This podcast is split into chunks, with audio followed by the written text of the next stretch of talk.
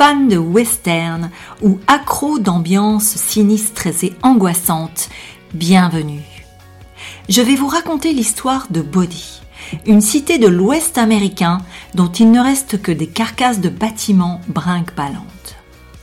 Body, une ville fantôme dont l'apogée eut lieu dans la moitié du 19e siècle. Pourquoi Body Parce que je m'y suis rendu il y a bien une quinzaine d'années lors d'un périple californien. Une visite touristique passionnante, mais qui, paradoxalement, m'a laissé un souvenir glacial sans aucun rapport avec la météo. Body m'est revenu à l'esprit il y a quelques jours, alors que je regardais un film dont l'action se déroulait dans une bourgade américaine au temps des pionniers. Êtes-vous prêtes et prêts pour un voyage vers le monde hostile et poussiéreux du Far West?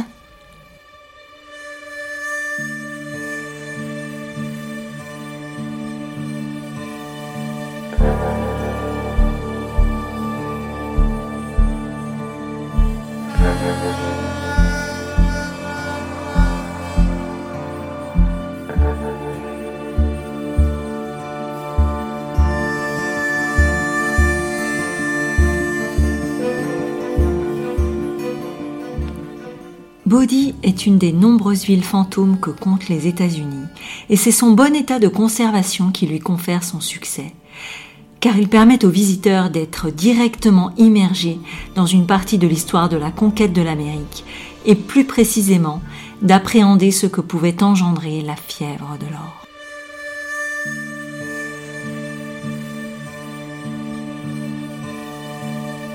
La visite de Bodhi, assez originale, vous l'aurez compris, se mérite. En gros, elle se situe à l'est de San Francisco, à plus de 2500 mètres d'altitude, avec une route qui se termine en piste sur les cinq derniers kilomètres.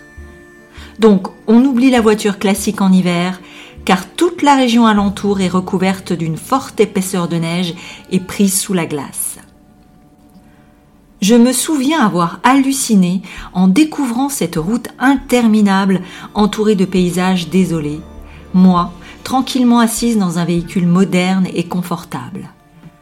De quelle misère inouïe devaient venir les futurs habitants de Bodhi pour supporter ce voyage Et quelle force incroyable devait avoir leur rêve de prospérité Déjà, bien avant d'y être arrivé, l'aventure Bodhi se ressent. Alors comment l'histoire de Bodhi a-t-elle débuté?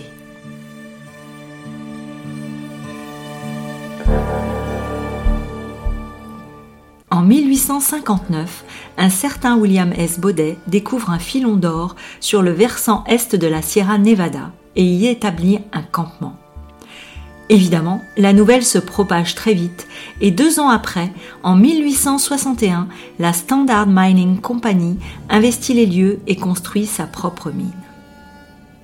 En 1880, le petit campement de 20 mineurs s'est transformé en ville de plus de 8000 habitants, avec une trentaine de mines, une voie de chemin de fer et pas moins de 2000 bâtiments.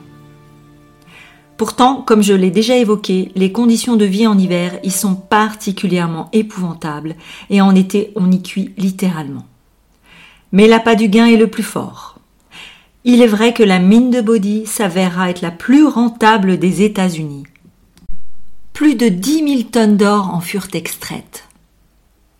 Malheureusement, si les affaires sont fructueuses à Body, la ville est également la plus dangereuse de l'Ouest.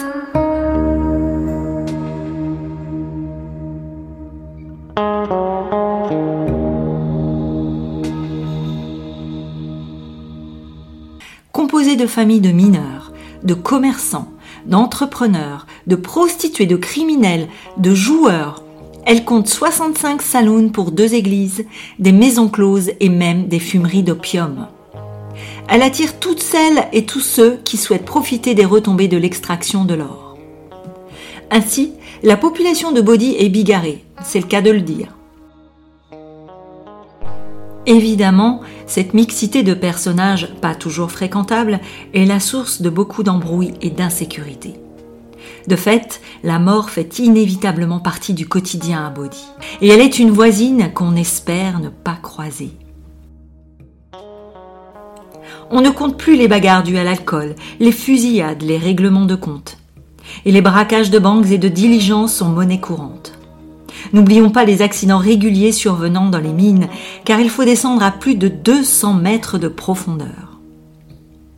Entre les conditions météorologiques et l'ambiance mal famée, Bodhi se fait une belle réputation. D'ailleurs, une petite fille dont la famille devait déménager à Bodhi écrivit dans son journal Dieu, je te quitte, je vais à Bodhi. Cette phrase devint célèbre dans tout l'Ouest américain et resta dans les mémoires. Mais toute bonne chose, aussi controversée soit-elle, a une fin. À partir des années 1880, Bodhi entame son déclin avec l'épuisement rapide des gisements aurifères. Les mineurs quittent la ville par vagues et en 1886, il ne reste plus que 1500 habitants. En 1892, un terrible incendie n'arrange pas les choses et détruit une grosse partie de la cité. Cependant, l'activité se maintient bon gré mal gré, jusqu'à ce qu'en 1932, un petit garçon de deux ans et demi provoque un autre incendie en jouant avec des allumettes.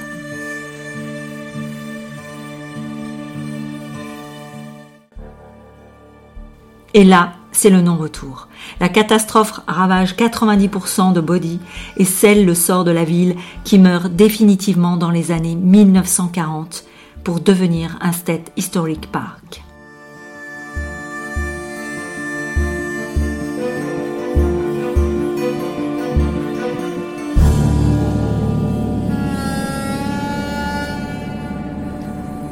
Ce qui est particulièrement fascinant à Body, hormis sa courte histoire, ce sont sa centaine de bâtiments restés debout. En effet, ils sont conservés dans leur état d'origine sans avoir fait l'objet de restauration comme dans les autres villes fantômes des États-Unis. Autant vous dire que la plongée dans le passé est directe et surprenante.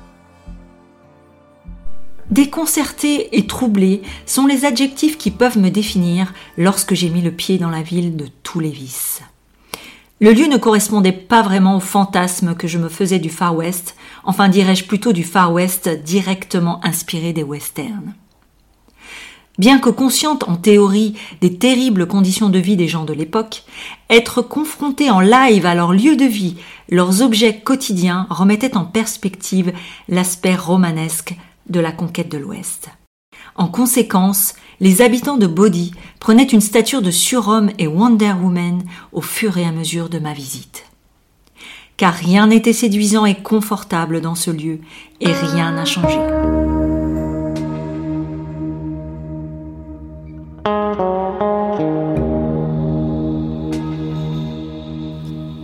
Bodhi, c'est un paysage vallonné, sans une vraie végétation, si ce n'est quelques touffes d'herbes brûlées çà et là. Bodhi, ce sont des bâtisses en bois sombre qui tiennent encore debout par je ne sais quel miracle, leurs fenêtres donnant l'impression d'être de grands yeux vides qui vous fixent intensément. Bodhi, ce sont des intérieurs que l'on peut lorgner derrière des vitres, du mobilier et du matériel restés figés sous la poussière comme si les occupants avaient abandonné les lieux dans la précipitation. Bodhi, ce sont des salles de jeu, des bars ou une cuisine restée dans leur jus, ridiculement petit et qui laisse imaginer une promiscuité particulièrement désagréable. Body, c'est un petit vent froid qui vous fouette les oreilles, même en été. La ville de Body, c'est aussi un cimetière lugubre qui semble sortir d'un mauvais film d'épouvante. Cimetière de 80 tombes, pour beaucoup délabrés, dont les occupants ont vécu dans certaines des maisons encore survivantes. Body, c'est cette petite ombre que j'ai vue passer derrière un carreau et ce rideau qui a flotté quelques secondes le temps d'un clignement d'œil chez monsieur et madame Winston, alors que la maison est hermétiquement fermée pour éviter toute dégradation. La famille Winston dont j'ai retrouvé facilement les tombes et dont la fillette a péri dans le premier incendie. Bodhi, c'est le sentiment qu'une force vous observe et vous somme de ne pas vous attarder après votre petit tour. Quoi qu'il en soit, même si le parc ne fermait pas à 18 heures, vous vous dites connaître Bodhi la nuit, ce n'est pas une option.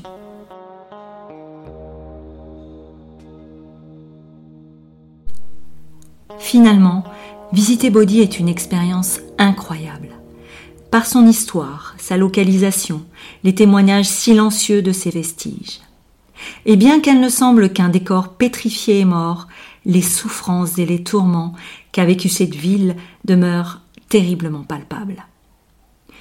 Bodhi n'est pas unique.